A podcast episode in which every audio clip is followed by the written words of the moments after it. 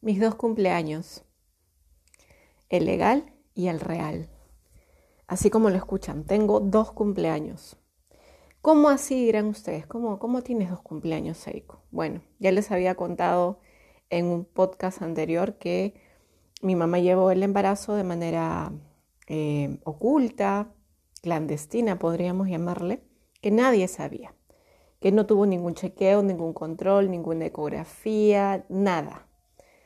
Simplemente confió en que con el cuidado que ella me daba yo iba a nacer bien. Y así fue. Entonces nací un poco pequeña, un poco abajo de peso y esperaron mis abuelos a que yo creciera un poquito para inscribirme. Yo nací el 5 de noviembre y ellos me inscribieron en diciembre y pusieron fecha de nacimiento 16 de noviembre, que es la fecha de mi abuelo, a quien yo le digo papá. Y así fue, entonces yo toda la vida he celebrado su cumpleaños, no sabía que a los 14 años yo me entero pues que mis abuelos no son eh, mis padres y que mi hermana es mi madre.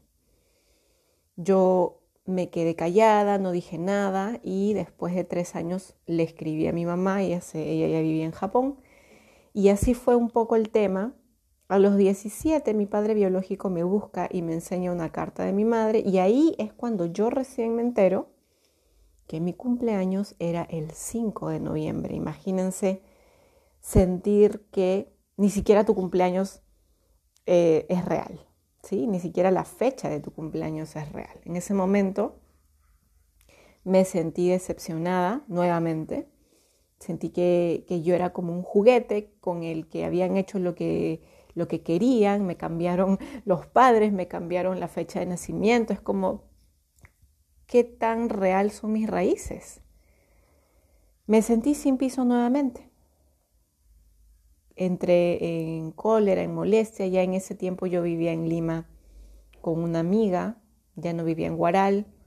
Me dio tiempo para procesarlo. Recuerdo que eso lo guardé como un secreto. Seguía festejando mi cumpleaños los 16 con mi papá en Guaral toda la vida, sintiendo que había descartado la fecha del 5, era como no existía. Con el tiempo pasaron algunos años y, recuerdo que tuve una conversación con mi profesor de inglés, que ahora es muy, muy buen amigo mío, también es numerólogo y tiene otras, este, otras carreras también con respecto al tema holístico. Y yo le comento eso, ¿no? Le comento así toda fastidiada y le digo, imagínate, ¿no? Que encima, eh, justo cuando me estaba haciendo la numerología, yo le digo, tengo dos fechas y él me dijo, tiene que ser la fecha de tu nacimiento. Y ahí yo le cuento, ¿no? Le cuento que la fecha de mi nacimiento era diferente a la que aparecía en mi documento legal. Y él es muy positivo, muy entusiasta, muy, una persona muy, de una energía y una vibra muy alta. Entonces me dijo, Eiko, pero Agradece, en primer lugar, que las dos fechas estén en el mismo mes, que pertenezcan al mismo signo. Entonces no solamente tienes un cumpleaños, estás bendecida, tienes dos cumpleaños y encima puedes celebrar del 5 al 16. En ese momento, que yo no lo había visto de esa manera, estaba como en víctima yo, ¿no? De, ay, ¿por qué a mí? ¿Por qué me cambiaron la fecha? ¿no? Estaba como en víctima y, y lo había guardado como un secreto como si me avergonzara que eso me hubiera sucedido. Cuando Él me da su punto de vista de una manera tan liviana, tan ligera, y, viéndole el lado positivo me quedé impactada y le dije, sí, no, tienes razón. Como empecé a transformar esta, esta situación en algo que me podía aportar valor. Los años siguientes seguí celebrando mi cumpleaños el 16 porque no, me, no sentía una conexión con el 5.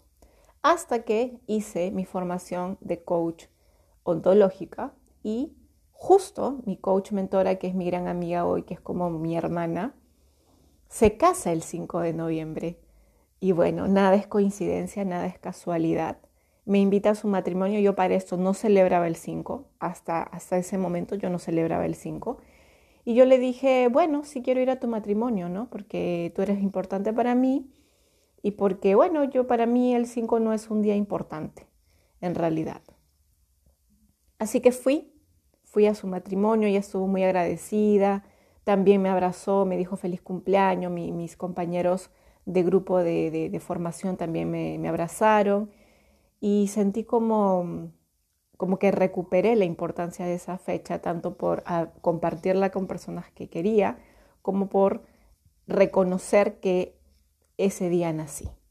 A partir de ese año, celebro mi cumpleaños eh, muy íntimamente.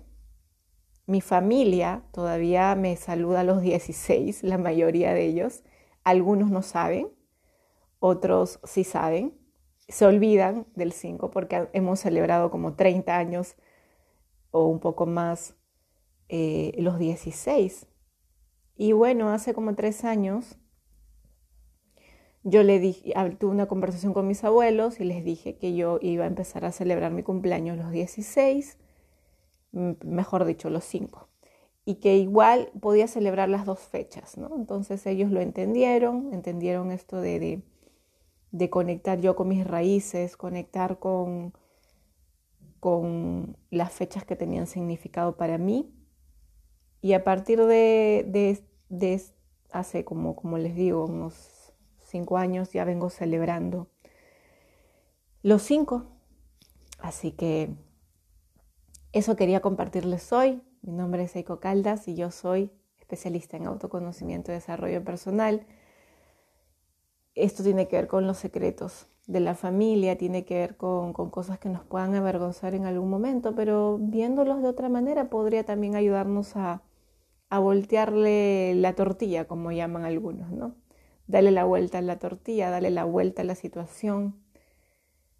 Busca lo positivo de lo que te ha pasado, aunque no, aunque no te parezca que hay algo positivo. Todas las situaciones en la vida tienen luces y sombras. Tienen beneficios y costos. Todas las situaciones de la vida. Y yo he tenido la suerte que en mi vida siempre, siempre, siempre he tenido ángeles. He tenido seres de luz que han llegado en momentos indicados para darme las palabras, las frases, los mensajes que necesitaba escuchar. Te invito a revisar tu historia y a observar las cosas que de repente te han ocurrido, que sientes que no merecías, que sientes que te han afectado. ¿Qué regalo hay detrás de esto que te pasó?